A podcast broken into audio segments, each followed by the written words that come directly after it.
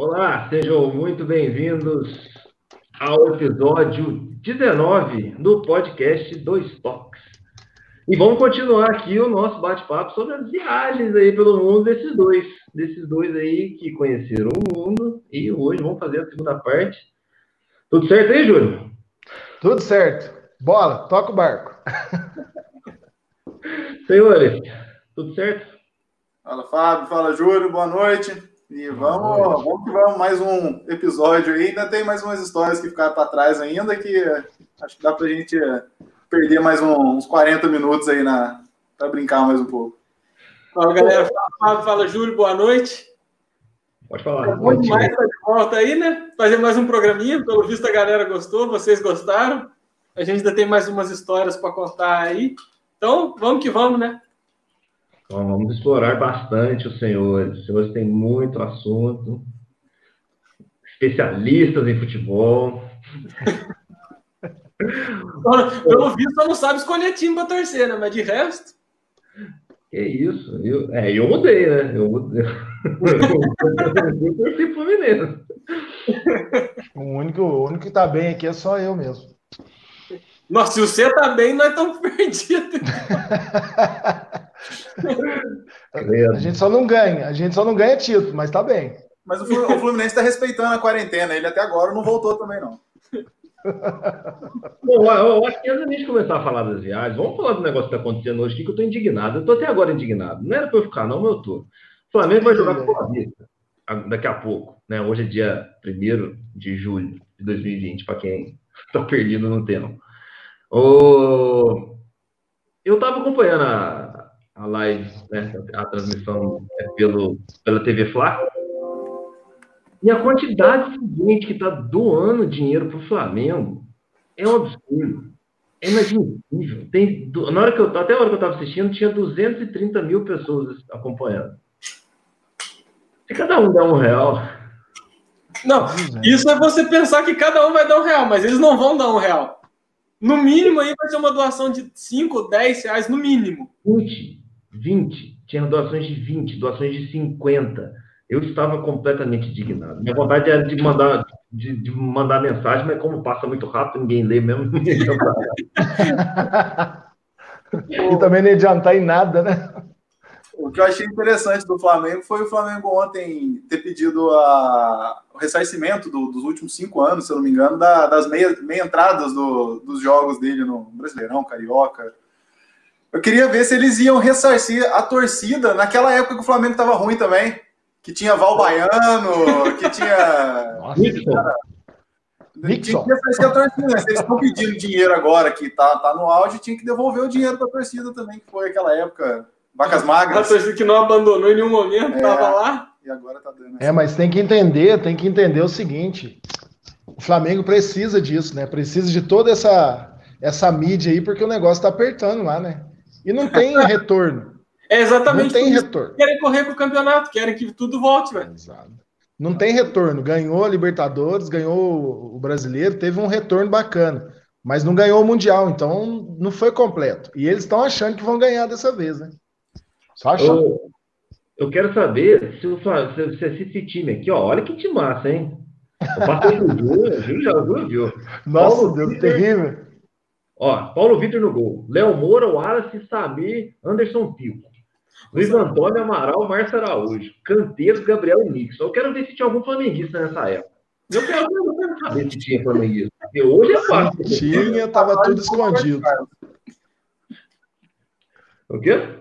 O Anderson Pico, diga-se de passagem, era o novo Roberto Carlos. Bom, antes para a gente começar, para a gente colocar a casa em ordem, é, lembre-se de você que está acompanhando aí, inscreva-se no canal, se tem pergunta para fazer, fica à vontade, é tudo nosso.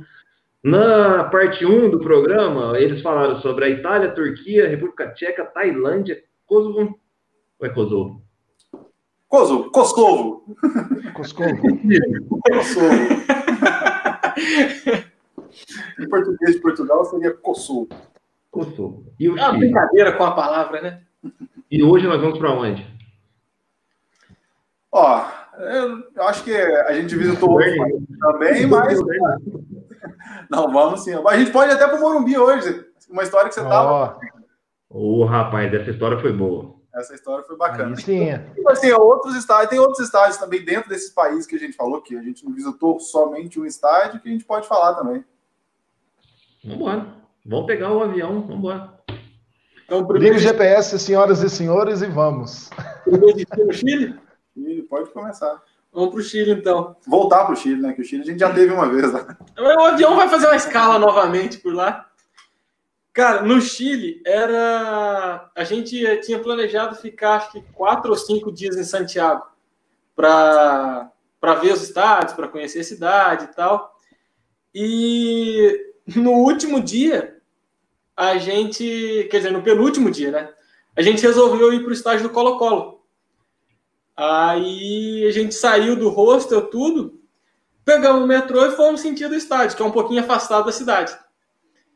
Aí, no, indo no meio do metrô, a gente conversando um com o outro, pensando o que a gente ia fazer para o resto da viagem e tal. O Raul vira para mim e falou: O nosso voo não era hoje, não? Eu falei: Uai, como assim? Não, nosso voo é amanhã. A gente programou certinho, a gente vai no estado Colo-Colo hoje, termina o dia, e amanhã a gente voa cedo. Aí ele, olha, mas caramba, eu tô, tô com a sensação que nosso voo era hoje. Pera aí, vamos, vamos descer do, do metrô, a gente tenta pegar um Wi-Fi, alguma coisa, e a gente checa no, no e-mail. Aí a gente foi, tentamos, não tinha Wi-Fi, não tinha nada, a gente tentando conversar com o pessoal da segurança da, da estação de metrô e tal pedindo para se podia ligar na, na companhia aérea, se podia ligar no aeroporto para ver o que, que, que, podia fazer, se nosso voo era de, de fato hoje ou seria amanhã. E a gente começou a ficar desesperado, desesperado, desesperado, até que o Raul conseguiu Wi-Fi, a gente conseguiu checar o, a data do voo e o voo tinha sido no dia anterior. o famoso voo era ontem. Aí a gente começou a ficar desesperado, desesperado, sem saber o que fazer. A gente estava na porta do estádio praticamente, estavam 100 metros, e é um estádio histórico aqui na América do Sul, tanto só no Chile quanto no, na, no continente inteiro. Um baita de um time, que é o Colo-Colo. E ao mesmo tempo, desespero, a gente não sabia o que fazer, porque não tinha dinheiro, não tinha nada a passar, já estava comprada e a gente não sabia se ia para o estádio, se ia para o aeroporto, tentava resolver isso, e o coração foi bater mais forte, até que eu olhei para o Raul e falei: ó, seguinte, o voo já passou, já perdemos o voo, não tem o que fazer. A gente está em frente a um dos estádios mais históricos da América do Sul. Foda-se, vamos para o estádio, vamos conhecer o estádio, depois a gente, depois a gente se vira e vê o que, que vai acontecer. E aí a gente pegou e saiu do metrô, falei para ele, ó, não pensa nisso, não pensa que nós perdemos voo, senão todo momento que a gente estiver aqui agora vai ser estragado. E no, o, o estádio, que é o Monumental, eu deixo o Raul contar, porque é um estádio maravilhoso, não tem igual. É, o, não, o estádio, eu particularmente tenho um carinho especial pelo Colo-Colo, é um time dos que eu mais gosto na América do Sul, e para mim foi bacana demais estar no estádio. A gente pôde entrar no gramado, sentar no banco de reserva. Foi um, um passeio bem legal. Alguém até beijou o gramado, né? Ah, é, é. Alguém, trouxe um, alguém trouxe um gramado para o Brasil, né? No melhor estilo brasileiro, eu ainda tenho o gramado do Monumental aqui em casa. Um guardado como recordação. E, e, foi bem bacana. E é um. Tá conservado? O gramado tá, tá na caixinha ou você colocou num plástico? O Hugo trouxe no plástico na carteira. Ele tá, ele tá meio deteriorado, mas ele tá guardado aqui ainda no plástico. O que vale são as lembranças. Não dá para vir com um tufo de grama, né? Foi igual aquele chá que você trouxe para mim? Quando você é, mas não, também, é. O Charlie? O Charlie? É Charlie, é Charlie. É um chá bacana lá do, do Atacama. Fica para o próximo episódio. É o famoso chá que não se encontra por aqui. Só vez nas atitudes bolivianas e chilenas. Isso tem que ser extra. Isso tem que ser só no livro. no meu livro, nem no filme. É verdade. E o complemento dessa história, a gente passou o dia inteiro no, no estádio, dia, tarde. Aí, como assim, foi como se a gente colocou um. ligasse um botão de. tivesse um botão de liga e desliga, a gente desligou de tudo e aproveitou o estádio. Foi uma coisa que eu achei que eu não ia conseguir, por tudo que estava envolvido. Acabou o passeio, a gente foi para casa, tomou um banho, disse, agora a gente vai para o aeroporto, né? Vamos ver o que, que vai decidir isso aí. e, cara, a gente chegou e para a gente explicar tudo que aconteceu, que a gente perdeu o voo, a gente teve que colocar algumas histórias. A gente estava indo para Punta Arenas.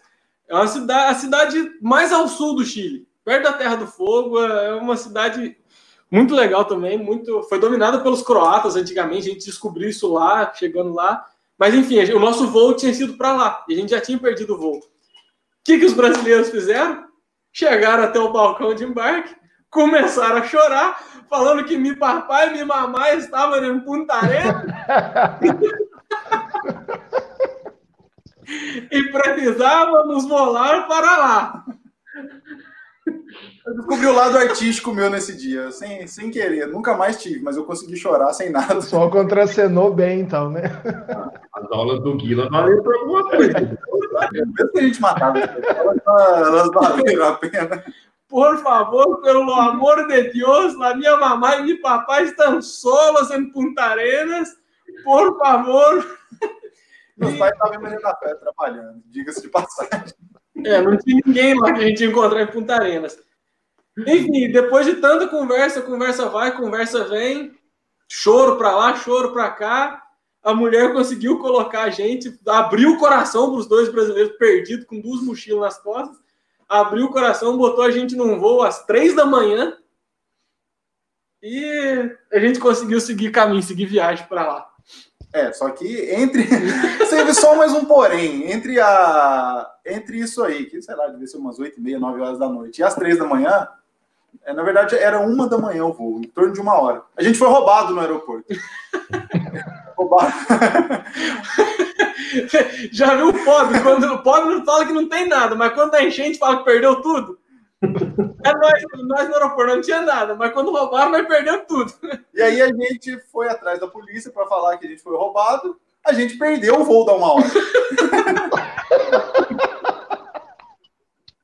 Porque levaram a gente para uma sala que é, eu achei que eu tava aí nessas, nessas séries do FBI aí, para a gente ver nas câmeras. Acabou que não deu para ver nada. E a gente precisou ir lá no balcão novamente, só que dessa vez com a polícia, para poder Trocar o voo. realocar a gente no próximo voo, que aí sim foi às três da manhã. No final das contas, deu tudo certo. A gente não recuperou o item perdido, mas valeu a pena. Mas o legal foi que, dentre os itens perdidos, estava uma câmera que eu tinha emprestado da minha namorada na época, e ela era muito valiosa.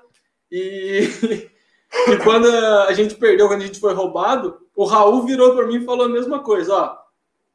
Se você quiser, a gente pode ir embora agora, acaba o resto da viagem, não sei como é que você está se sentindo e tal, mas você tem que pensar que a oportunidade que a gente está tendo aqui é única. Então, aconteceu, aconteceu, fazer o quê? Depois a gente se vira, se tiver que comprar outra, a gente compra outra, dá um jeito, as fotos vai ficar na memória, mas pensa que a gente está tendo uma oportunidade única. Então, a mesma coisa que eu fiz com ele no estádio do Colo-Colo, ele fez comigo na, na noite no aeroporto. Então, a gente botou um ponto final naquilo de fomos roubados, fomos roubados, mas toca o resto da viagem, que foi uma das experiências mais sensacionais que a gente já teve. Tomar uma cerveja e pegar o voo. Até porque vai fazer o quê? Já, já aconteceu, né? Não tem. Não, Exatamente. É a, mesma, é a mesma lógica do voo. O voo já foi, não adianta ficar chorando é. agora. Não adianta que não vai voltar. Não quem, vai voltar. quem roubou, quem pegou, provavelmente já embarcou, já foi embora, sabe para onde no mundo, então vai fazer o quê? Se for para chorar, que chora em casa. É, chora na cama que quentinho. que doideira. Ó, essa, essa, essa aí tem. Isso aí já deu uma história, isso aí já deu um capítulo no livro. e, cara, e em Santiago tem mais uma que é bem legal também, que é o estádio da Católica. Assim como o Raul tem um carinho, um carinho pelo Colo-Colo, eu tenho pela Católica. É um dos poucos lugares no mundo aí que a gente torce, gosta de times rivais. E, e entre tantas histórias e tal, a gente chegou lá, conseguimos ir no CT da Católica e a gente entrou para tentar conhecer, para tentar ver, para tentar ver se a gente encontrava algum jogador, tirar foto e tal. Acabou que a gente encontrou, eu nem lembro quem que era o cara que levou a gente para fazer um tour. Ah, não sei. É alguém que a gente descobriu no Facebook, essas redes sociais aí, que a gente entrou em contato e o cara tinha contato lá dentro da Católica, que ele fazia um tour com a gente lá dentro, levava a gente para conhecer tudo. Pegou a gente, levou, fez um tour com a gente no CT inteiro, mostrou os campos de treinamento, o, o alojamento, o refeitório, tudo, a sala de troféus. Então, foi um negócio muito sensacional. Dentro disso, dessas, de, desse meio, ele contou uma história que há muito tempo atrás tinha um, um brasileiro que foi fazer um teste na Católica. Hum, é ele, ele chegou lá para fazer o teste, eu não sei se era o empresário dele ou quem levou ele. Descobriram esse cara, levaram ele lá para fazer um teste. Ele fez todos os testes e tal, ficou o final de semana, ficou a semana inteira lá. Mas no final, falaram que ele tinha o talento, que ele era um bom jogador, mas ele era muito franzino. E que ele não ia vingar no futebol e tal, que não ia dar em nada, e a Católica resolveu liberar ele. E essa história poucos sabem. Mas isso lá no sub-15, ó. É, por aí, sub-15. Sub-15, sub-16, por aí. É, nessa época aí. Aí depois de contar toda essa história, ele falou pra gente quem que era o brasileiro. O brasileiro era o Ronaldo Fenômeno. Olha! que ele falou que não ia vingar. Porque o Ronaldo era muito franzino, muito baixinho, não tinha corpo para aturar a pancadaria do futebol e tal. E resolveram liberar ele, deixar, mandaram ele de volta pro Brasil. Ele deve ter passado por um período de testes, assim, às vezes foi para antes de chegar no Cruzeiro, né, que acho que foi com 16 anos, 16 para 17 que ele despontou lá, provavelmente deve ter feito testes em alguns lugares. Alguém levou ele lá para ver o que, que acontecia. E foi liberado. Eles pensaram só o melhor jogador do mundo. Só isso. Imagina se a frase fosse verdadeira e arrependimento matasse, esse time não existia mais. O do Messi também, né? O primeiro o, time. O médico é a mesma história. Do... O valor, né? É, só que era o News, né? É, o News. O News e, e, o River também, que não quiseram pagar pelo tratamento dele. Que ele tinha problemas de hormônio, mas isso aí o médico aqui do lado pode explicar melhor. E o Barcelona resolveu pegar. E olha isso. Imagina. Olha o resultado. Olha o resultado. Você quer colocar só os caras grandes, fortes para jogar, dá isso aí, né? Aí no negócio. Não que o futebol tá bonito do jeito que tá. Então o Peter Crouch foi jogador, né? Mirradinho, assim, igual o Hugo, quando era pequenininho, tadinho, né? Como é que Ventava, caía? Como é que ia virar Só chorava, agora depois ficou grande, só depois começou só a bater. Aí virou. Júlio Baiano. É, evolução. Eu conto isso como evolução. Em vez de apanhar e ficar chorando, eu comecei a bater aí, ó.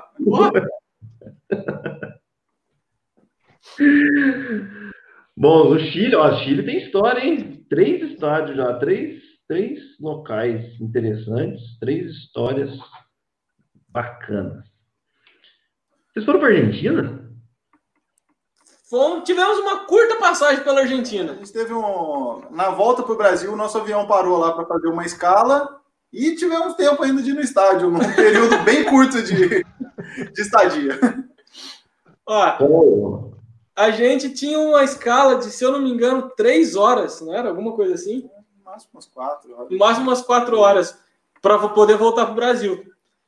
Só que, para nossa sorte, o Monumental do River fica a, sei lá, 5 quilômetros do aeroporto. Então, o que, que a gente pensou? Vamos pegar o restante do dinheiro que a gente tem, a gente troca por peso argentino, chama um táxi e toca pro estádio. Vamos ver o que, que dá. Depois nós volta. Se der para voltar, voltou. Se não der, se nós perdeu o voo, depois nós resolve. E vamos. Aí conseguimos, sair do aeroporto, eles liberaram a gente, chamamos o taxista, sentamos no carro, falou: a gente quer ir no, no Monumental. Ah, o cara, beleza, tal. Tá, aí começa, né? Aquela história, aquele papo de taxista, o taxista tenta puxar assunto, tenta ver isso. Claramente viu que a gente não era argentino e tal. Eu e o Raul tentando arriscar um portunhol ali, um espanhol, tentando conversar com o cara, e vai. Idiomas Luxemburgo. E, e papo vai, papo vem, e o cara pergunta, ah, mas por que vocês querem ir no Monumental e tal? Ah, é o estádio que tem aqui perto e tal. E eu contei a nossa história, que desde criancinha a gente gosta do River, a gente é apaixonado, a gente acompanha todos os jogadores, todos os jogos e tal. E a gente tem uma, um carinho muito grande pelo River. E contando de todas as paixões, contando os jogadores e tal. O cara parecia que estava adorando ouvir a nossa história e tal. Aí, quase chegando perto do estádio, a gente resolveu perguntar pro taxista. Ah, mas e você? Que time que você torce aqui? Que time que você gosta da Argentina? O cara falou, então, eu sou Boca Juniors. A gente falou, dinheiro, dinheiro é, só, é só isso aqui que a gente tem, não vai cobrar mais não. Se cobrar mais, não vai ter. Se tentar roubar, se tentar passar a mão, meu cara, só tem isso aqui. Mas o cara até que foi gente boa, falou e tal, falou que não gostava do River, isso e aquilo, toda, toda a rivalidade do bom futebol argentino, né?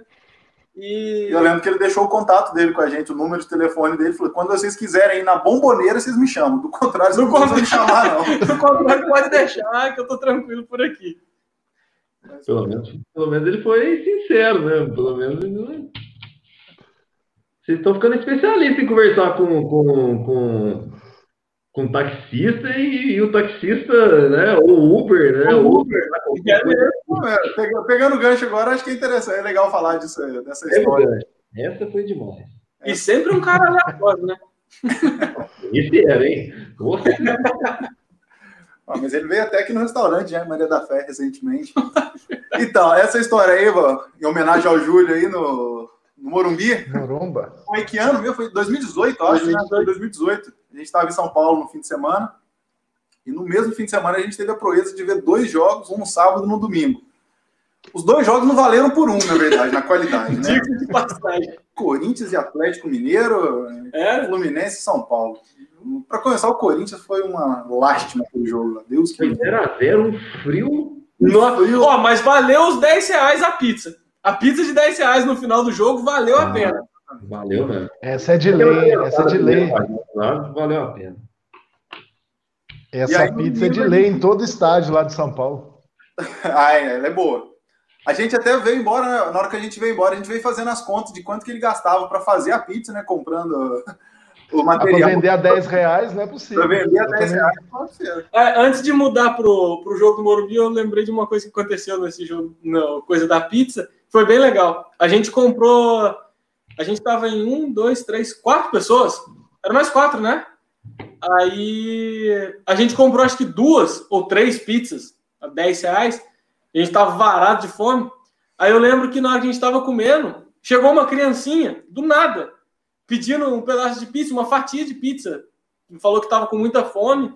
E eu olhei para o Raul, o Raul já estava comendo, o Fábio estava comendo, a Laís estava comendo, eu também eu olhei assim, eu peguei, a gente deu uma pizza inteira para eles. Mas, nossa, a hora que você via o sorriso na carinha da criança, saindo correndo para os amigos, para a família, com a pizza na mão, foi sensacional. Aquilo lá também foi impagável o que a gente fez. Eu achei muito legal. Fala que a gente não tem dinheiro para mais pizza. Mas soube dividir o pão, né? Exatamente. É só essa, mas não tem mais. Vai chamar os amigos aqui, vão ficar com fome. Já só. E aí, no domingo, a gente foi para o Morumbi. Quer dizer, a gente ia. É... A gente... É, foi antes da gente ir. A gente se encontrou, né? Que a gente não estava no mesmo lugar. A gente encontrou o Fábio, o Hugo, eu.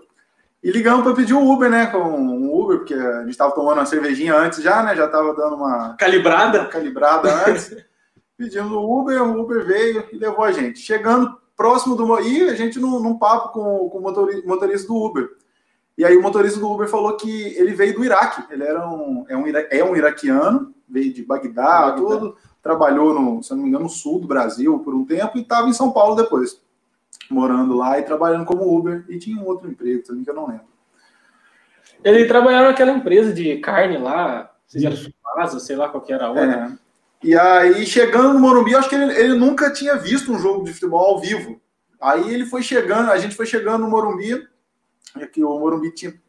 Até, até, que tinha bastante gente no dia, não vou lembrar o público. Tinha, acho que tinha 60 mil, porque o São Paulo, ah, o São Paulo estava bem. São Paulo estava bem, tinha quase 60 então. mil. Mas lotado. Não estava caindo? É, não estava caindo exatamente. O São Paulo, ah, vamos aproveitar. Ainda mais que 60 é exagero. Deviam ter uns 40 e tantos. É, aí é só assim, em frente ao Morumbi, uma vulca, um povão chegando e tal. Bem legal aquele clima de jogo o motorista do Uber, eu acho que ele foi, foi, foi acendendo alguma coisa nele ali. Ele falou: opa, que legal, que coisa legal, tal, tal, futebol, Brasil, não sei o que é. E, na hora que ele deixou a gente no, em frente ao portão que a gente ia ficar, ele falou assim: quer saber? Eu vou desligar o Uber aqui e vou descer para assistir o jogo com vocês.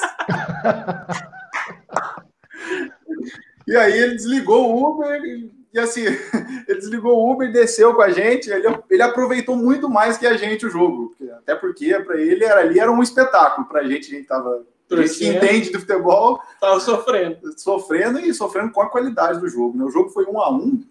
Um a um. É, o São Paulo o fez Ayrton, gol contra. O Ayrton errou. E, e no final, a gente não precisou nem chamar o Uber para ir embora, né, Fábio? Eu tava lá, tá? a gente já tava com o Uber, ele levou, não lembro que ele não cobrou nada da gente, a gente fez uma amizade, e até ele recentemente, acho que foi ano passado, ele veio aqui em Maria da Fé. Ele foi lá no restaurante dos meus pais, tudo, almoçou com a gente, a gente fez uma amizade bem legal. A gente mantém contato com ele direto, ele já chamou a gente para participar de umas festas de típicas, né, do, do, dos iraquianos lá, das comidas típicas, a gente nunca teve oportunidade de ir ainda, mas quem sabe. Mais, umas coisas, mais uma coisa aí que o, que o destino coloca que fica, fica bem, ficou bem legal. É legal que quando ele veio aqui no restaurante, pra, ele estava aqui por perto, ele resolveu passar por aqui, aí acabou conhecendo nossos pais, tal, nossa família. E no meio de tudo isso é um negócio cultural que aconteceu, assim, que eu achei muito legal. Ele ligou para a mãe dele na hora. A mãe dele estava no Iraque e tal, ele ligou por, por vídeo chamada e estava conversando com ela e tal. E aí ele virou assim para minha mãe. Aqui, ó, olha minha mãe. E virou o celular só para minha mãe, mostrando só para minha mãe. Aí nessa curiosidade e tal, a gente ah, a gente também queria conhecer ela, dar um oi e tal, falar, sei lá, qualquer coisa. Aí ele falou que não, que ele que a gente não poderia ver porque só ele o marido dela, que é o pai, de, o pai dele, e a minha mãe, uma outra mulher que poderia ver ela naquele momento porque ela estava sem a burca. É, a, a mulher não pode sair de casa sem a burca. Então, só família que pode, ou outra mulher pode ver ela sem a burca. E foi um negócio meio diferente, assim, que só a minha mãe conseguiu ver, ter essa experiência cultural. Minha mãe viu uma mulher de uma, de uma religião muçulmana e tal, sem a burca, coisa que a gente nunca vai ver. E só a título de curiosidade, o nome dele é Yas e ele foi campeão greco asiático de luta greco-romana. É pequeno, viu, Júlio? O tamanho do homem. Imagina o tamanho do homem. O homem é forte. Deus é, Não, e ele negociando lá o estacionamento, lá, na, lá, do, lá na, com a mulher lá, que era 50 reais, ele deu 20 reais, falou, não, vai ficar aqui mesmo, é isso. Verdade. Ninguém vai discutir. E a gente estava bem, bem amparado, tanto no sentido de amizade, de amizade quanto segurança. Isso que a gente estava no torcida do Fluminense, ele olhando para Independente, né? Que tá fazendo aquela festa de bexiga lá, que é aquele negócio que o São Paulo gosta de fazer, aquela camisinha grande lá que, que pega e fica balançando. Aí ele falava, bonita a torcida lá, né? Ele começou a falar, nossa, que bonita aquela torcida, né? Não, vamos cantar o que eles estão cantando. Eu falei, meu amigo, não é muito assim, não é muito bem assim que funciona. Eles vão cantar deles e nós vamos cantar nossa. E se você falar um pouquinho mais alto, nós ainda vamos apanhar aqui. É, já, já tá no lucro de ter a torcida do Fluminense dentro do Morumbi, né? Já tá no lucro. E só a título de curiosidade, Hugo, foram 49.348 torcedores. Uh, quase que eu acertei no meu segundo palpite, falei quase 50. Olha, rapaz, eu não imaginava que fosse tanto. Foi porque o São Paulo estava bem naquele ano. O Fluminense fez 1x0. Estava tão bem que empatou. o estádio do Morumbi é muito grande, então não tem aquela. Você não consegue ah, mensurar a quantidade, né? É verdade, tem a pista em volta, bem, é bem distante é. do gramado. A... Do... Algumas vezes que eu fui lá, duas vezes, deu quase 70 mil. Não parecia que tinha stand de pessoas. Muita gente. Quando o São Paulo estava caindo. O ingresso a 10 reais, né? O ingresso a 10. Não, eu, eu falo, ninguém acredita. Eu comprei três ingressos para três jogos por 30 reais. Ninguém acredita. É, hoje é. Hoje não, tem, não compro nenhum. Esse preço aí, viu? Time do povo. Nem professor ganha meia, não paga isso. Esse. A gente já vê que o jogo no, no, no estádio do Corinthians foi tão sem graça, tão sem graça que nem história teve para contar. É verdade. Ó, oh, para não falar que não teve uma história. Como chama aqui o jogador turco? O, o Casim? A gente viu o Casim aquecendo. É, o Fábio, o Fábio é fazer gol, então é Eu vi ele fazendo o único gol do Corinthians, do, do Corinthians, eu contra o Havaí, eu estava lá. Ah, tem história sim, Fábio. É, é, fato, é fato venéreo, como diria o Paulinho Gogó. Arroba Gogó Paulinho. Depois que a gente saiu, o Itaquerão foi roubado à noite. Naquela, naquela noite, o Itaquerão foi roubado. Bem lembrado. Muito bem lembrado.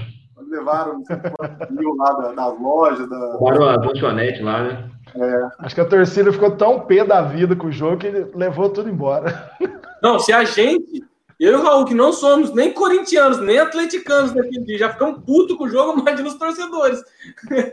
Meu Deus do céu. Nossa, jogo dá pra feio. ver na expressão do Fábio, dá pra ver na expressão do Fábio. Não, foi horroroso. horroroso. Eu não vi, pelo menos eu não vi meu time perder. Eu acho que são bons começo. Mas, né, também para jogar mal desse jeito. ganhar, né? Então fica eles por elas. para ver esse jogo tão horroroso, não deixa de ser uma derrota, né? E que a gente não assistiu o jogo nem junto, né? Que eu fiquei no lado, esse cara no outro setor. A gente não é conseguiu ver esse jogo. É, esses caras, é, esses caras perdem gaviões. A gente fica onde é que A gente não é sócio torcedor, né? Se não tiver em graça, não estamos indo. É, eu sou sócio torcedor, então tive que ficar. É outro nível. É outro, é outro patamar. Era, não sou mais não. Não dá. Não, não tá apoiando mais seu clube? Não, não. Nem pagando Premier tô mais. né? Agora quem não passa jogo, tá, tá tendo nada. Ué, não tem como pagar o primeiro. Não tem como. Ó, fiquem, fiquem ligados aí que sabadão vai ter. Sabadão, uma hora da tarde. Ah, é, vai ter o campeonato de quem come mais hot dog menos tempo. Né? Já que não tá tendo futebol, vamos apreciar quem consegue comer, né? É importante esse campeonato aí, uma da tarde na ESPN. tá bom balde esse. O, último, o campeão do ano passado, se não me engano, comeu 73 hot dogs em 10 minutos. É, é interessante. É um negócio. Tá eu tive que ver aqui comer o sanduíche que eu fiz aqui. É um, é um, Como que é? no mínimo curioso. Teve um dia que eu fiz um sanduíche aqui, ele, ele o Júlio e o Jean vieram aqui em casa, pelo amor de Deus, eu tava fazendo um, estava comendo, já pedindo outro, tava fazendo, tá louco. Isso aí é coisa do Jean. Eu acho que o Jean ganha sem participar desse negócio, ele come 100. Eu não sei em 7 minutos. Em 7, não precisa nem chegar a 10. Não vai pedir mais ainda. O Jean, o Jean é o Jean. É o famoso mito barra monstro. Nossa, pai. Bom, vamos pegar, vamos pegar um Uber agora. Vamos, vamos, não, Uber não dá, porque nós não vamos, vamos sair do Brasil ou não vamos para onde? Agora vamos sair do Brasil. Não, não precisa de um Uber aéreo. Cara, não. Não pode pedir aplicativo. Algum país que a gente não falou ainda, um país, país que eu acho legal é a Albânia. A Albânia teve, tiveram duas histórias, né? Vou falar uma, falar uma primeiro, depois a outra só um complemento. A Albânia é um paísinho, é, faz fronteira com Kosovo, que a gente disse, um país ex-república comunista, uma das últimas a ser libertada do regime comunista no mundo.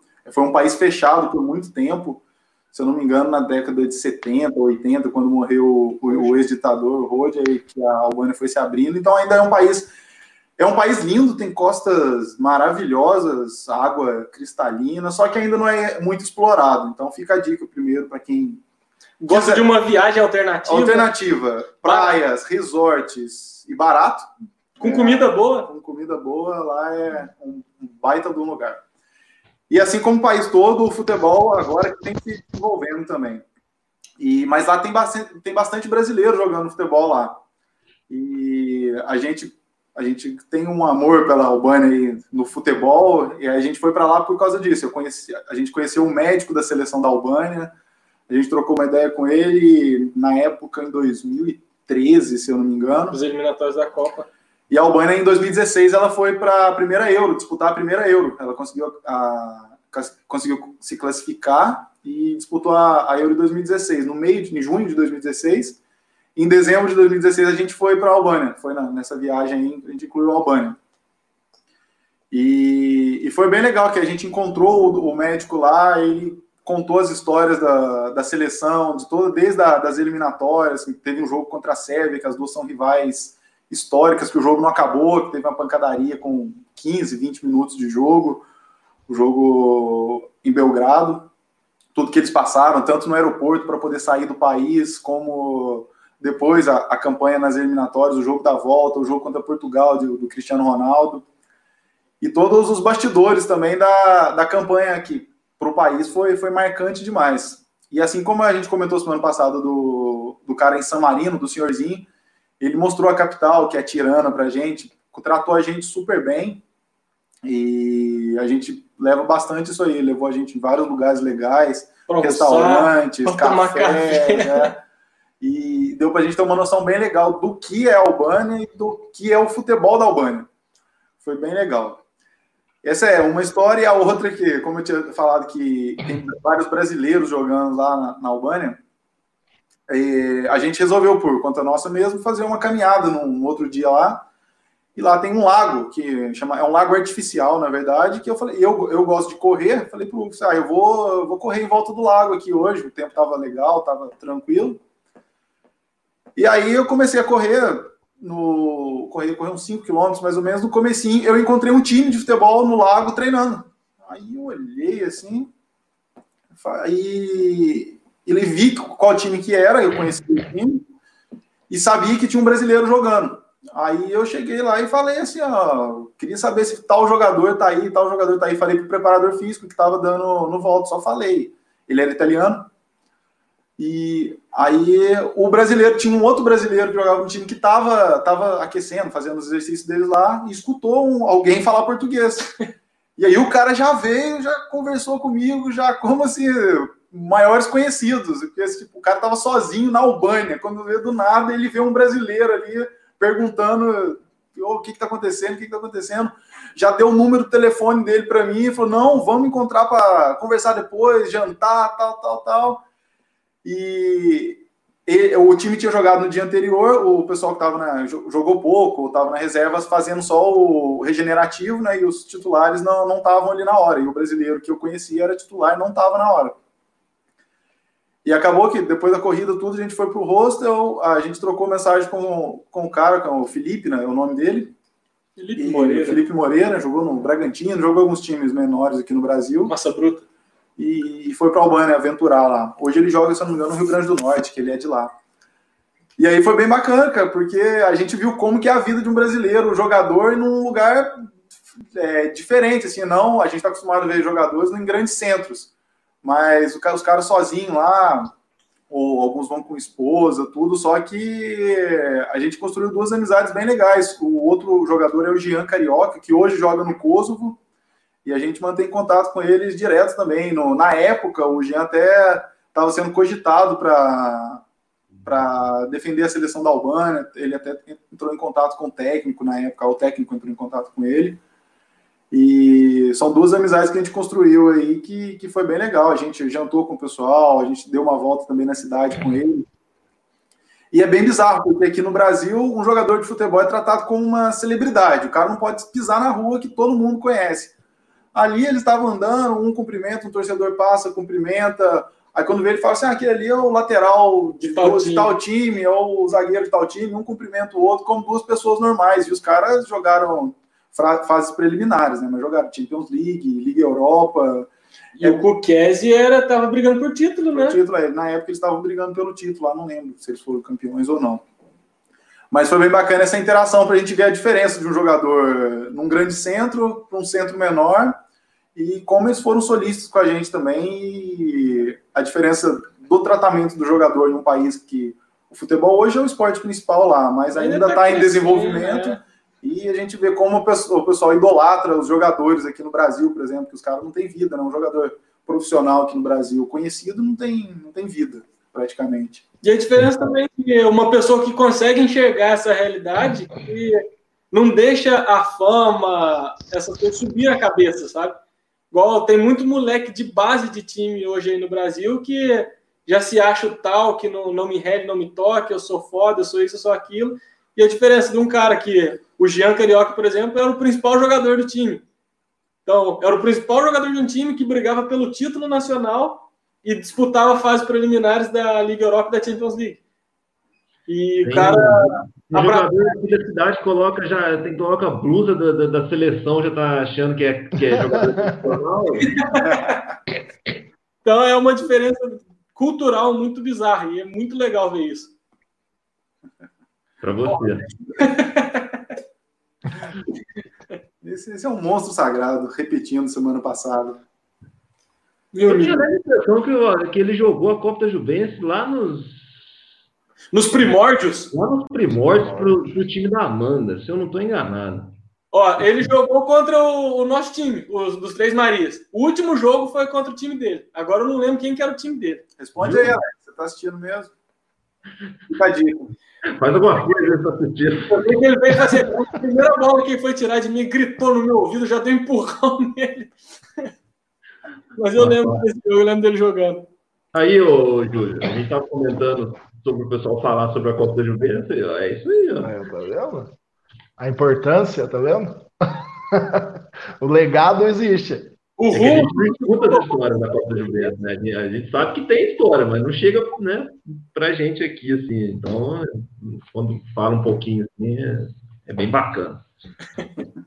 Ué, tem no, mesmo, no primeiro ano mesmo, tem a história do rapaz que foi descer as escadas lá, capotando lá, reza a lenda, ninguém sabe o que aconteceu, né? Como é, peraí, como é que é? Ué, teve um rapaz que capotou lá as escadas lá uma hora lá, ué. Eu não lembro quem que era, mas eu não lembro nem no jogo, porque a gente já tinha caído fora.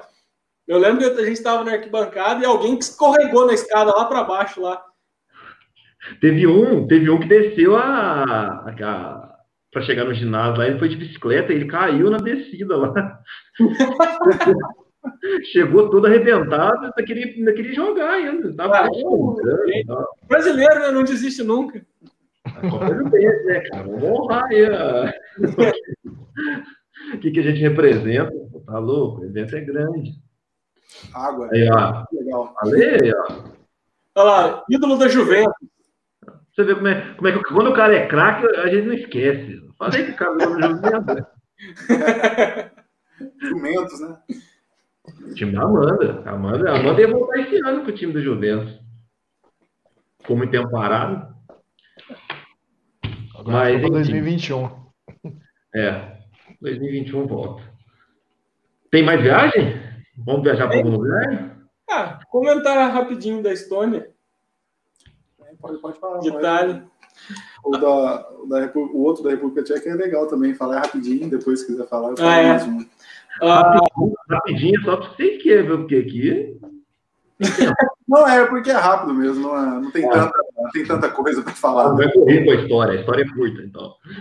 A, a da Estônia é legal, que a gente estava na capital, em Tallinn, e a gente estava no hostel lá. Para começar a história, a gente fez uma amizade no hostel que foi um pouco atípica. Normalmente você vai para um hostel, você encontra uma galera da sua idade, uma galera meio perdida, meio aleatória, querendo fazer um certo tipo de viagem, outro tipo. E a gente encontrou um senhorzinho lá. O senhorzinho devia ter o quê? Uns 70 anos? Ah, por aí. Bem cuidado, ele é asiático, ele é um senhorzinho bem cuidado. Deve ter uns, devia ter uns 70 anos. Uns 70, 70 e poucos anos. Ele era da Malásia. Aí. Tipo o senhor Niag. É tipo o senhor Niag. Parece o senhor Niag. Aí, conversando um pouquinho com ele e tal. Aí, beleza. Aí a gente falou que a gente estava pronto para sair. A gente ia dar uma volta nessa, ia no estádio e ia dar uma aproveitar para dar uma volta na cidade. E eu acho que por ele ser de idade, ele não tem muita interação com as pessoas que vão, vão em rosto, que tecnicamente são mais jovens e tal. Aí ele virou e perguntou pra gente o que a gente ia fazer. Ah, a gente falou, a gente vai no estádio e tal, porque a gente gosta muito de futebol. E depois a gente vai tentar ir no Mar Báltico lá para só para falar que foi, porque tava quase menos 10 que, a cidade. Só vou falar que foi mesmo. E depois a gente deve dar uma volta na cidade. Aí ele virou, posso ir com vocês? Aí a gente, ué, óbvio, claro. Vamos nessa, aí vamos. Aí a gente fez amizade com o senhorzinho e tal. Fomos em vários pontos da cidade até que a gente chegou no estádio. Chegamos no estádio, começou a chuviscar, tava um frio danado. É o principal estádio da cidade, onde a seleção joga. A gente tentou dar uma volta no estádio para ver novamente se a gente achava uma brechinha, um portão aberto, alguma coisa que a gente conseguia entrar. E nada, nada, nada, nada estava aberto. Tava tudo fechado, porque era Natal também. E não estava tendo nada. Já não ia ter futebol, ainda mais por ser uma data comemorativa, data festiva. Tava tudo fechado. Aí, terminando a volta, eu olhei para perto do estádio e vi que para chegar no, no, segundo andar do estádio era facinho. Era só subir um murinho. era só subir. Não tinha nada lá. Eu olhei, o cadeado estava fechado, mas eu falei, acho que eu consigo subir esse murinho. Aí olhei para o Raul e falei, Raul, ó, se quiser dá para a gente ir. No melhor estilo brasileiro mesmo, porque tinha nada. E pai e mãe, se vocês estiverem assistindo, eu sei que vocês vão ficar bravos com essa história mesmo. E aí, olhei assim, o Raul falou: ó, eu não vou, eu vou ficar aqui com, com o velhinho. E eu cagão. fico. Raul, Raul sempre foi cagão. Não, aí o Raul ainda falou: eu fico aqui vigiando, qualquer coisa eu sou um grito. Eu falei: qualquer coisa você der um grito, vai fuder do mesmo jeito. O sempre foi atirado, eu sempre fui mais na minha. Eu nunca, nunca fui de esportes radicais. Aí eu olhei, eu grudei, eu dei um, um pulinho assim, já grudei na, na no, no ferrinho do segundo andar e comecei a escalar o estádio. Isso aí ele aprendeu no parkour de Taubaté. Melhor torcida, rapaz. Essa é a melhor torcida. Aí, aí eu consegui subir no segundo andar do estádio. Aí beleza, tinha mais dois andares para subir. Só que nisso eu já estava na parte de dentro. Aí eu subi as escadas e no, no portão do terceiro para o quarto andar estava fechado também. Só que não era um portão muito alto. Pulei o portão também. Aí fui para o quarto andar. No quarto andar, a porta que dava para arquibancada estava aberta. Aí eu subi e entrei dentro do estádio. Eu cheguei lá bem devagarzinho, assim, para ver se não tinha ninguém. Né? Eu olhei para um lado, olhei para o outro. E aí eu consegui entrar no meio do estádio, assim, na parte de cima da arquibancada. Olhei, tirei várias fotos para poder mostrar para o Raul e tal. E fiquei lá uns dois, três minutos só contemplando o que, que eu tinha acabado de fazer. Que eu estava num país completamente aleatório, tinha escalado um estádio onde a seleção nacional joga, e ao mesmo tempo que dava medo de ser pego, alguma coisa, era uma sensação absurda de felicidade, de emoção, de estar tá lá e tal. Mesmo eu sabendo que é errado fazer isso, mas assim, não coloquei nenhuma vida em perigo, nem nada, tão dos males o menor, além da minha, né? Só dele. fazer isso. Então, entrar, subir, escalar esse estádio é uma história bem legal que a gente tem também. Aí eu lembro que a gente acabou descendo, não sei que diacho, depois a gente achou um portão, uma portinha, que era uma sala que estava em reforma, que era atrás do gol e a gente conseguiu ver o estádio do mesmo jeito. Eu acho que o Raul não foi só por causa do velhinho, hein? Não, acho que eu não, eu não. Como o Fábio falou, eu sou meio cagão, acho que eu não ia escalar, não. Não é meu forte. Mas do, dos rolês aleatórios que a gente encontra na vida aí, no, na, na, vida não, na, nas viagens, esse senhorzinho, ele tava ele, em torno dos 70 anos dele, é um ex-funcionário da Petronas, que é a estatal da Malásia, que é dona de todo o gás natural, petróleo da Malásia, patrocina até a Fórmula 1, sempre tem placa deles na Fórmula 1. Patrocina o Williams. É, e que tava viajando de mochilão sozinho também, cara. Um cara de 70 anos. Eu acho que é por isso que ele se ofereceu para ir com a gente. Falei assim, oh, acho que eu não tenho que fazer aqui. Posso ir com vocês? Tá vendo, Fábio? Nunca é tarde, tá vendo? Eu vou, eu vou de bicicleta. Não, sei mais nem não. E agora era outra que eu ia falar. A gente falou da Albânia. No hostel que a gente estava, na, na, hora que a gente chegou na Albânia, no, a gente chegou de madrugada, no outro dia a gente acordou para tomar café. O cara falou assim: Nossa, rapaz, vocês acordaram um pouco tarde vocês acordam mais cedo, vocês iam pegar o rapaz que estava aqui dormindo hoje, que está dando a volta ao mundo numa bicicleta croizinha.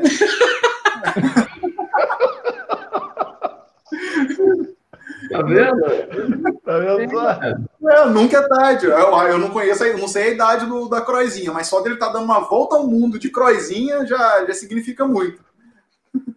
Você tá maluco. Deve estar tá andando. acho que isso aí foi em 2016, acho que ele até hoje deve estar em algum lugar. Não completou ainda. Tá chegando. Não completou. A vantagem é que não completou. Né? Se ele cansar, ele põe no ombro, dentro do ônibus. Não precisa. No Coso, a gente encontrou dois, um casal de Hong Kong que, que foi de Hong Kong até a Europa só de trem, só pegando. É, transporte público. Transporte público, assim, trem, ônibus, carona. É umas coisas que a gente encontra no meio da viagem, principalmente que a gente fica em hostel, eu acabo conhecendo algumas pessoas Tipo Ronaldinho Gaúcho, assim, os rolês aleatórios da, da vida mesmo. em algum lugar aleatório aí. Que vale a Tem pena. aqui não tem isso, né? Aqui é um país continental e não tem essa cultura, né? De, de, de- Até porque não tem nem transporte público barato. você Ou eficiente, por ser assim, assim dizer. Acho que é mais fácil ir para a Europa e sair da, da Itália e ir lá para Hong Kong do, do que você sair do Rio Grande do Sul e chegar no Amazonas. É, com é muito mais fácil. Uma, uma passagem para Belém é mais caro do que para ir para Europa, Pois é, ué. né? De avião. É, mas deve ser mesmo. Não duvido. É. Aí, Tudo bem que a qualidade do voo, você perde muito em qualidade do voo. Mas você tem as famosas low cost pela Europa inteira, que você compra um- uma passagem por 5, 6, 7 euros. Você vai de país para país. É mais barato você comprar um, um Santa Cruz daqui para São Paulo. ué. 100, 140. Ué, é. Aí você, compra a passagem da Itália para Croácia, da Itália para Inglaterra, por 5, 7 euros. É mais barato que em Santa Rita, ué. Aproveitando o gancho, é, em 2012 foi iniciada a obra, né? E no final de junho de 2020 era para ter sido terminado o trem-bala no Brasil, né? E estamos aqui. No caso, ontem, né? Estamos aqui, galera.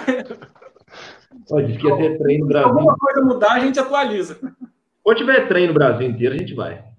Era facinho. Nossa, não estaremos mais aqui. Fala da República Tcheca. É, já está com 50 minutos. Acho que vale a última, a última história, acho que, que vale, a, vale a pena contar aqui. Voltando à República Tcheca, né? A gente foi. A gente estava onde agora? No... A gente estava em. Ah, estava na Estônia, agora a gente volta para a República Tcheca, a gente falou semana passada já uma história. E o, uma- o melhor, o, não o maior, mas o melhor time hoje na República Tcheca é o Slavia Praga, que jogou até a fase de grupos da Champions League esse ano. E o estádio deles é um estádio bem mais moderno, acho que é o mais moderno do país.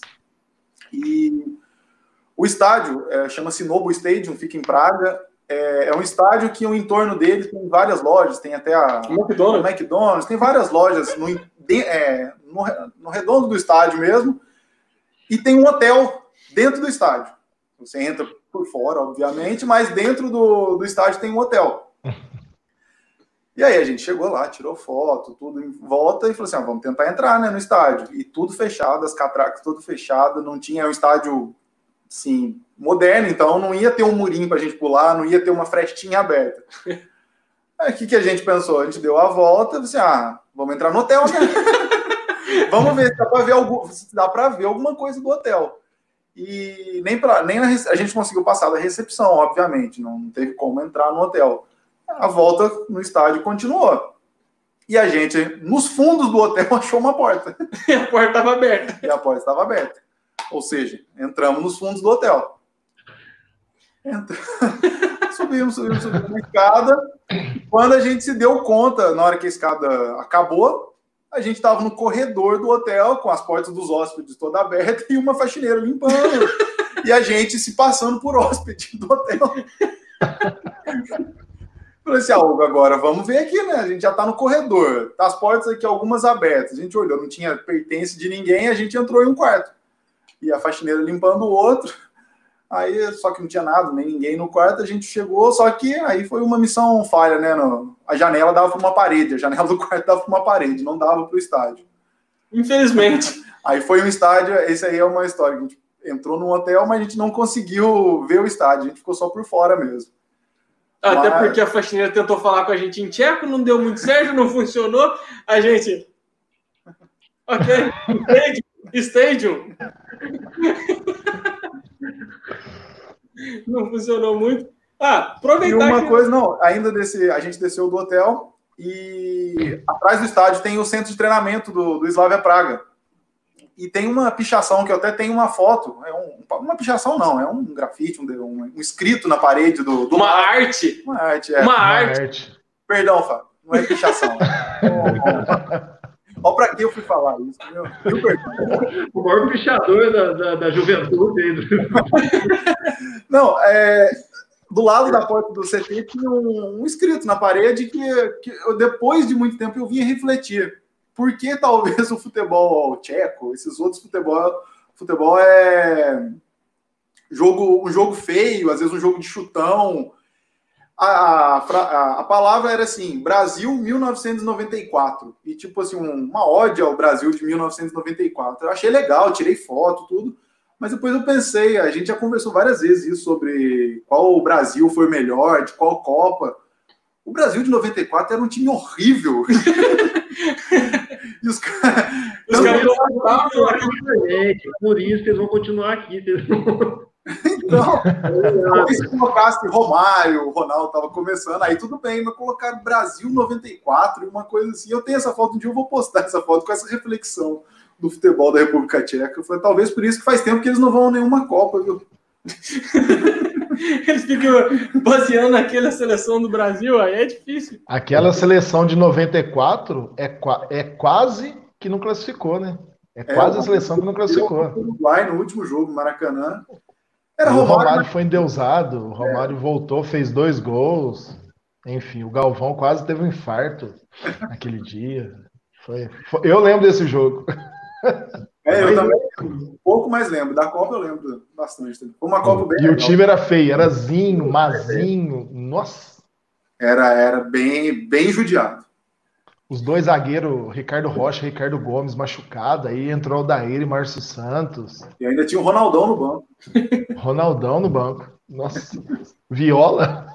Viola, Até o Edilson, o craque Edilson foi campeão, né? Mundial. Então... Edilson. Segundo o Neto, ele é bicampeão mundial. É, e ele é melhor que o Cristiano Ronaldo, né? Ele é melhor, ele é melhor que o, que o Messi, melhor que o Tevez. Não, o Tevez não, que o, como é que chama? Que o Que o Neymar também, é. Ó, pra gente não fugir muito do assunto, eu acho que faltou uma história novamente na República Tcheca que a gente não contou, que vale muito a pena contar. A Vitória Pilsen. A história inteira é sensacional. Ah, sim, a história do Vitória Pilsen foi. A gente foi nesse hotel, nesse estádio do Slavia de manhã e de tarde a gente foi para Pilsen, que é uma cidade bem próxima de, de Praga. É a cidade da cerveja Pilsen. Onde foi inventada a cerveja inventada Pilsen. a cerveja Pilsen. Lá tem a fábrica da cerveja Pilsen, que a gente tinha um tour e ao lado da fábrica é o estádio do Vitória Pilsen, e onde o Vitória Pilsen ia jogar pela Liga Europa na quinta noite. Então o que, que a gente pensou? A gente comprou o tour para a cervejaria e acabou o tour da cervejaria, a gente vai para o jogo. A gente, tinha, a gente não tinha ingresso, a gente comprou não, na hora. comprou de cambista. É. E, mas pensamos, fizemos essa logística. Vamos para Pilsen, vamos no tour da cervejaria, tomamos uma cerveja e vamos para o jogo. Já aconteceu que a gente chegou atrasado no tour. A gente chegou lá dentro da fábrica atrasado e o tour já tinha começado. Não, mas antes disso, vai lembrar que a gente chegou atrasado porque a gente não sabia como chegar no, na fábrica tinha um, um caminhozinho atrás do estádio que dava na fábrica. É uma pequena ponte, assim. Você atravessava a ponte, você dava na, você chegava. Só que fábrica. essa não era a entrada da, da cervejaria. A cervejaria é pelo outro lado da rua. Era uma entrada realmente bonita, toda pomposa e tal. E a gente estava meio que na lateral ali. Só que nessa ponte a gente eh, encontrou dois torcedores sérvios que eram do Áustria Viena. Que era o time que ia jogar contra o Vitória Pilsen, que vieram da, de Viena, da Áustria eram os torcedores. Que eu até comentei semana passada do Always Days, que é quando a torcida visitante vem faz a festa dela toda, assiste o jogo e volta para o país deles. Era, eles já estavam na, na, República Tcheca em Pilsen e estavam já na bebedeira fazendo a festa deles lá. E eu acho que esses dois se perderam do grupo, eu não sei o que aconteceu. Sei que eles estavam ali e nessa pequena ponte aí a gente criou uma amizade com esses dois. E não, brasileiro, assim, não sei o que, não sei o que, tudo conversando em inglês, obviamente, né? O inglês quebrado de, do lado de lá, o inglês um pouquinho quebrado lá de cá, mas a gente quebrou a barreira e tal, conseguiu conversar e tal. E a gente chegou, olhou, não tinha como passar. Era um muro, um murinho pequeno, mas era um murinho. A gente olhou assim e falou, puta, e agora? Aí eu olhei pro Raul e falei, ah, sei lá, vamos dar a volta, né? Não tinha pensado em fazer o que eu fiz na história, porque eu só fui no final da viagem. Eu não tinha nem feito isso ainda. É uma coisa do futuro. Eu não tinha pensado em fazer isso. Só que no que eu olhei pro Raul e falar para ele que, ah, vamos dar a volta, os dois torcedores já tinham pulado o muro e tava assim, ó, vem, vem, vem. Ah, nós pulamos e fomos juntos. Aí, tinha, aí que a gente percebeu, o tour já tinha começado. A gente tinha o ingresso do tour que a gente tinha comprado, tudo, mas o tour já tava meio que no meio do caminho. E os dois desceram para a cervejaria e eu com o Raul viramos à esquerda, assim, porque a gente viu o grupo do tour. Aí a gente chegou. E chegamos perto do tour, o cara já tava falando. todo mundo começou a olhar estranho para nós, porque dois caras esquisitos entraram no tour no meio do nada. Apareceram aleatoriamente no meio do tour ali. Mas eu virei pro Raul e falei: não, tá tranquilo, se os caras reclamar alguma coisa, a gente tem o ingresso da gente comprou, tem tudo aqui para comprovar. E o tour, o tour ele faz, o tour todo na cervejaria e acaba no restaurante da cervejaria, que era onde é, a torcida do Áustria Viena estava bebendo, que é onde é, sai, sai dos barris mesmo, o chopp sai dos barris da fábrica e acaba lá. Então, assim, a festa toda do time estava sendo lá na cervejaria antes do jogo. Aí o, a gente parou, começou a ouvir o tour, o cara falou, não, é que essa cevada, ela é produzida com em, entre esses meios, é assim, ela é preservada por tanto tempo, aí a cerveja vai para esses barris, não sei o quê. O... É, para quem gosta de cerveja, o Bruno, fica o um recado para o Bruno Dias aí, quem gosta de fazer cerveja, é uma experiência, deve ser uma experiência fantástica. Deve ser algo. Mas a gente não estava muito afim de escutar, gente. Uma torcida bebendo de um lado o rapaz explicando que a cerveja sai dos barris e a cevada faz isso do outro.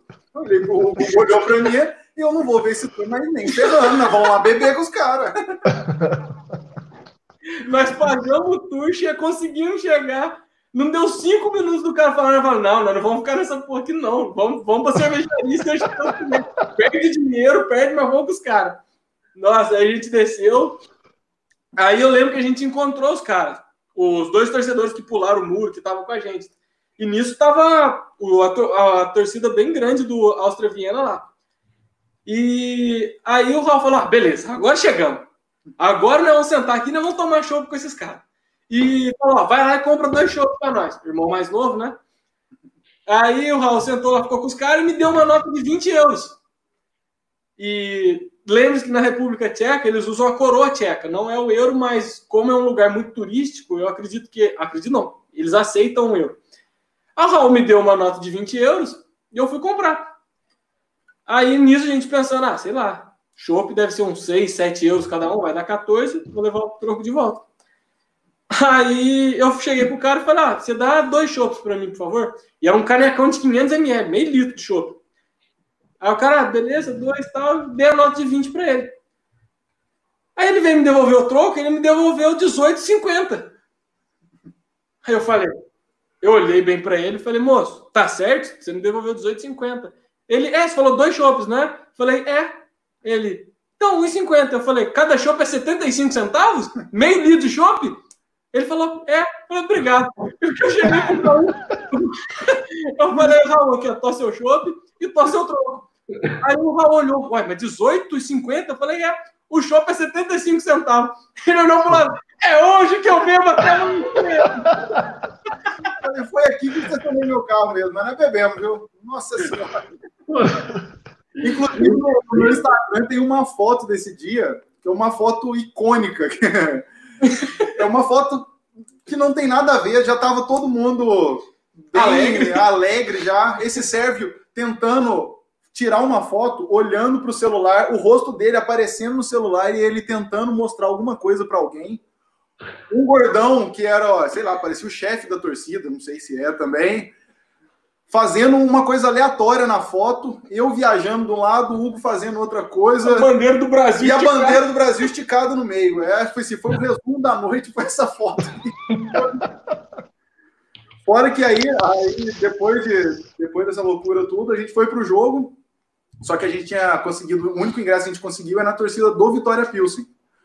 O jogo valia só para o Áustria Viena, que tinha chance de classificar. Se ganhasse o jogo, classificaria.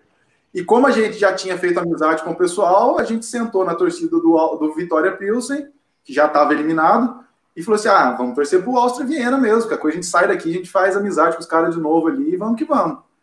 E perto da, e a gente começou a notar que próximo da gente tinham torcedores do Áustria Viena que também não conseguiram ingresso para a torcida deles, que estavam próximo da gente, porque durante o jogo você vai vendo. E aí o Áustria Viena fez 1 a 0, fez 2 a 0 e a gente pulou tudo, a gente fez festa. A gente até conheceu, gritou com o brasileiro que estava jogando lá na, no gramado na hora, tal. A gente falou que queria conversar com ele depois. Tudo ele foi até pro Palmeiras depois. É, o Felipe Pires, ele foi até pro Palmeiras, que tá no Ceará, no Fortaleza hoje. Aí virou o primeiro tempo 2 a 0 para o Áustria Viena, aquela festa, todo mundo legal, feliz. O jogo acabou 3 a 2 para o Vitória Pilsen. Para variar que o Fábio conhece, o pé frio, pé frio que a gente é, né? Os torcedores, os torcedores do Vitória Pilsen que estavam perto da gente levaram tudo na brincadeira, mas a gente não entendia tcheco, mas a gente entendia que eles estavam falando alguma coisa. Torce aí agora, vai, seus bobões, vocês estão na nossa torcida aqui agora. Quer querer torcer para os outros times, pô? Acabou que eles levaram tudo na brincadeira, que o Vitória Pilsen já estava eliminado mesmo. Mas foi essa história do, de torcer junto com o pessoal na, na, na como chama, no restaurante, na cervejaria. A gente tem vídeo, tem que eles fizeram, pararam o restaurante todo lá para fazer a festa deles também. Foi, foi bem legal. E se alguém um dia tiver a oportunidade de ir para Pilsen, o melhor chopp, a melhor cerveja que eu já tomei é de lá. E o preço ajuda muito a gente gostar da, da cerveja. 75 centavos. 75 centavos, meio litro de chopp, Meio litro de chopp. louco. O Júlio ia até começar a beber, velho. Aí eu ia degustar um chopp nesse ah, preço. Não, primeira vez, né? Nesse preço, nessa qualidade, aí compensa. Valeu bem a pena. Bom, chegamos ao fim do, da parte 2. Teremos a parte 3? Ah, história ainda tem. Tem histórias ainda, viu? A gente tem que dar uma cavucada boa nas histórias que agora, mas vai, vai ter, com certeza. O, semana passada, o Thiago mandou uma mensagem no Instagram. O Thiago veio mandar mensagem aqui, igual o nosso. nosso Ele da Alex? Alex? Alex. Mandou. Tem que mandar por aqui, né? Aqui não onde a gente tá. E mandou pelo, pelo Instagram, meu. Eu fui ver, um, sei lá, uns três dias depois. O Thiago. Para você, é, o seu primo. Ah. Você sabe o que, que é, né? Ele quer ver a desgraça sua. Quer ver vocês contar a final da, da, que o Fluminense perdeu. Ele quer, ele quer essas coisas. ele quer ver o fogo no parquinho. É, ele não quer. Tem tanta coisa bonita. Ah, cara, o Thiago tem o dia em volta redonda também, que o Fluminense ganhou do Santos, que o rapaz aqui que foi com a gente foi embora. Ele foi embora antes do Fluminense virar o jogo e ganhar. Com medo de ter tumulto na saída da torcida do Fluminense Santos. Nossa.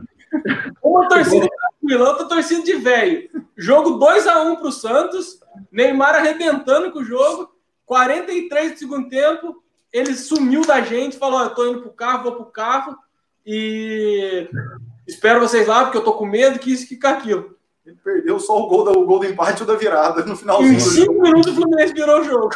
A gente chegou no carro, ele falou: Puta, que bosta, tem vindo até aqui para isso. O Fluminense perder, não aguento mais. Aí nós falamos, mas como assim? O Fluminense ganhou.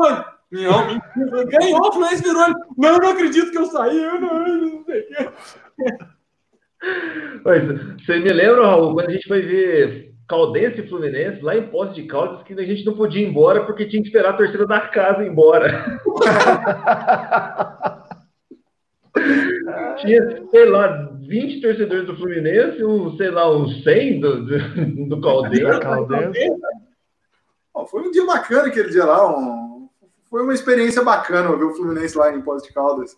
Foi bom. Eu tenho, eu tenho... O nível do jogo não ter sido bacana foi bem legal. Xingar, xingar os jogadores próximos, assim, cornetar eles, foi bem mais gostoso. Mas Parecia o... que tava no, no Iracano, Smart. O nível técnico dos jogos do Fluminense já não são bons faz um tempo, né? O mais engraçado era a cara dos conhecidos de Itajubá, não é que eles me viram lá. Mano, mas você não é corintiano? Rolê aleatório.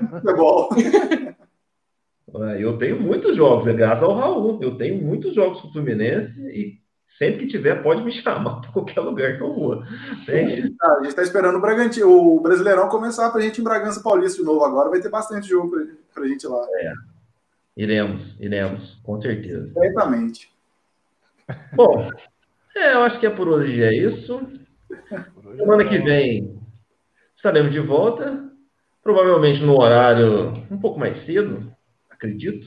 Horário alternativo. Importante. Sair desse, desse horário nobre das lives. Né? Porque... tá tendo um conflito de interesse? Neste horário está tendo uma live aí, né, do concorrente aí. Eu não quero nem falar quem que é, porque senão o fato eu tô pegando no pé dele. É daqui. Mas não é. A gente a gente está fazendo esse horário faz um tempo já, mas até a internet não fica boa esse horário. Então, provavelmente a gente vai fazer antes. Até porque o pessoal assiste durante a semana, né, em outros horários, enfim. O importante é estar o importante, o importante é assistir, né? É, tá gostando. Então, semana que vem, a parte 3. É isso aí. Muito obrigado pela sua audiência, pela sua Valeu. paciência. E Valeu, galera. Valeu, Fábio. Valeu, Valeu. Valeu, Júlio. Júlio. Obrigado por deixar Um a gente abraço. uma vez aí. Tamo junto. Até, até a parte 3.